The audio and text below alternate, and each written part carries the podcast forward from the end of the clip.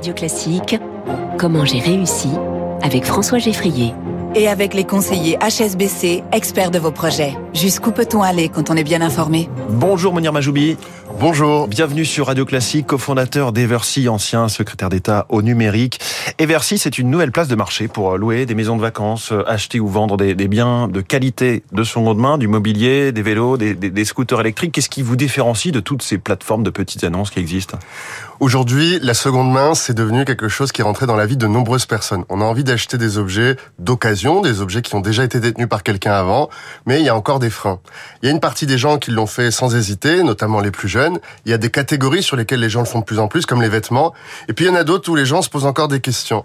Parce qu'aujourd'hui, sur les plateformes existantes, il y a deux problèmes. Il y a celui de la qualité, parce qu'il y a beaucoup de plateformes où il y a de l'arnaque. Il y a beaucoup de plateformes où les produits qu'on va retrouver sont euh, pas au niveau euh, qu'on espère. Et il y a le sujet des frais et de la commission de ces plateformes.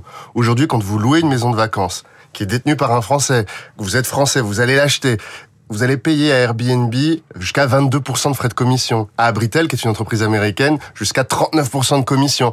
Bah, ça, on dit aujourd'hui, c'est pas possible. Et comme nous, avec mes associés euh, Thomas et Ariane, on est très consommateurs des biens de seconde main, on s'est dit, on va faire une plateforme avec la commission la plus basse, la qualité la plus haute et avec un très haut niveau de sécurité. Je suis frappé du fait que vous avez retrouvé euh, très vite vos, vos réflexes de, de start-upper ou d'entrepreneur, parce que j'ai posé une question et là vous avez déroulé euh, un pitch sans vraiment directement répondre à la question. Qu'est-ce que ça signifie des profils vérifiés? Par rapport euh, aux autres plateformes bah, Ce qu'on a décidé dans notre plateforme, et c'est peut-être un petit frein à l'entrée, mais c'est ce qui va garantir la sécurité pour tous, c'est que tout le monde doit faire vérifier sa pièce d'identité et son nom. Chez nous, il n'y a pas d'anonymat. Les gens que vous trouvez sur la plateforme, vous êtes sûr que c'est bien eux. Quand vous achetez quelque chose à Mounir Majoubi, vous êtes sûr que c'est vraiment Mounir Majoubi, que j'ai donné ma pièce d'identité, qu'elle a été vérifiée, que la photo de mon profil, c'est bien celle qui correspond à la personne que je suis. Et quand vous vous inscrivez, vous installez l'application Eversy sur le portable, vous faites je vérifie mon identité, et là, vous allez voir, il y a un petit processus qui dure moins d'une minute. On prend votre pièce d'identité, vous faites un selfie et ça valide. Oui, c'est bien lui. Oui, c'est bien son nom. Majoubi, oui, c'est bien lui. On pourrait faire une chanson avec ça. Euh, vous dites que les frais de commission sont plus bas qu'ailleurs. Comment vous vous, sortez, vous, comment vous vous en sortez en étant moins cher? Mais c'est plutôt à eux que je posais la question. Comment ils s'en sortent aussi bien en étant aussi chers Aujourd'hui, les autres plateformes, notamment euh, les plus grands américains, sont des plateformes qui ont levé énormément d'argent et qui ont euh, annoncé des croissances folles.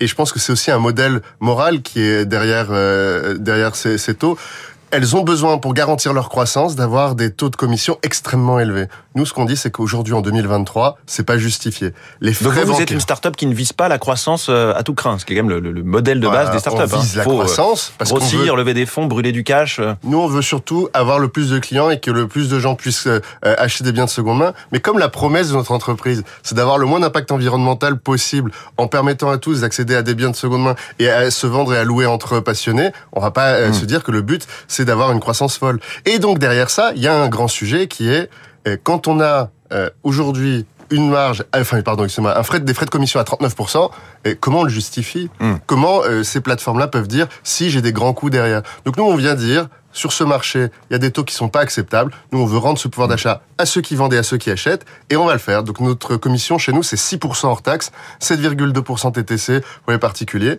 Et l'objet, c'est de dire, vous allez pouvoir récupérer le fruit de vos ventes. Je, le disais, vous avez été évidemment, vous avez fait un passage en politique de, de 5-6 ans euh, en suivant Emmanuel Macron. Vous êtes fait un nom. Est-ce que ça aide aujourd'hui quand il faut repartir voir les banques, les investisseurs, les fournisseurs, comme au, début quand vous avez fondé par exemple la ruche qui dit oui? Bah, euh, vous savez, euh, toute ma vie, j'étais j'étais entrepreneur. Donc, euh, je connais mais là, il y a le côté vu à la télé quand même. Il y a le côté vu à la télé, mais si on peut se dire la vérité ce matin, vu à la télé, entendu à la radio, j'étais venu ici assez régulièrement, c'est pas toujours facile. Il y a deux effets. Il y a ceux qui ont peur, parce qu'ils se disent oh là là ça va être compliqué de faire des affaires avec quelqu'un qui est connu pour autre chose. Mmh. Et puis il y a un deuxième effet qui lui est très sympathique, c'est ah je vous ai vu, c'est vrai que je vous aime bien, et puis ça permet de discuter. Mais euh, pour tout vous dire, on a eu du mal à trouver une banque au démarrage, on a eu du mal à trouver un prestataire de paiement. Moi, euh, j'avais beaucoup aidé les start à l'époque pour euh, les aider à accéder au marché. je me suis rendu compte que même avec un nom, c'est très dur d'accéder au marché, notamment sur les parties les plus régulées, que sont l'ouverture d'un compte en banque et la capacité à fournir des services de paiement en ligne. Est-ce que vous avez regretté votre passage en politique, le côté grande lessiveuse secrétaire d'État, puis ça s'arrête du jour au lendemain? Non, je ne regrette rien. J'ai toujours été engagé, j'ai toujours été entrepreneur, mais j'ai aussi toujours été impliqué dans la vie associative et dans la vie mmh. politique. Je crois que c'est important. Et, et pendant ces six ans, vous avez raison, j'ai dédié ma vie à être là pour les autres. J'ai dédié ma vie à chaque matin être là, être à Radio Classique très tôt le matin tous les mois. Mais sur, ces, sur être utile pendant une période aussi intense, ça, vous nourrit et ça vous grandit. Et, comment se fait-il, là c'est une question plus d'analyse sur Emmanuel Macron, que lui qui était perçu avant d'accéder à l'Elysée comme le chantre des startups, il était allé deux fois à Las Vegas, le CES, finalement comme président, malgré les deux iPhones sur sa photo officielle, il n'y a pas eu de révolution technologique dans l'administration ou dans la France finalement?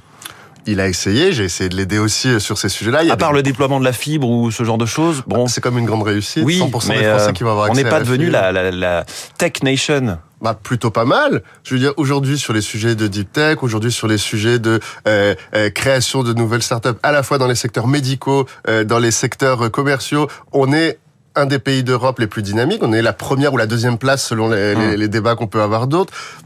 Il n'y a jamais eu autant de levées de fonds. On a des géants français qui commencent à, à, aller conquérir le monde. Oui. c'est pas si mal. C'est pas si mal. Après, est-ce que le numérique est à sa juste place dans le débat public? Non, mais parce qu'il y a d'autres sujets. Et, et, et, donc, il faut qu'on traite tous ces sujets. J'espère que le numérique positif va revenir très vite. Merci beaucoup, Monir Majoubi, le cofondateur d'Eversy, cette euh, nouvelle plateforme Eversy. Ça s'écrit avec un Y à la fin. Merci d'être venu ce matin sur Radio Classique dans Comment j'ai réussi. Merci. 6h44, dans un instant, la revue de presse internationale.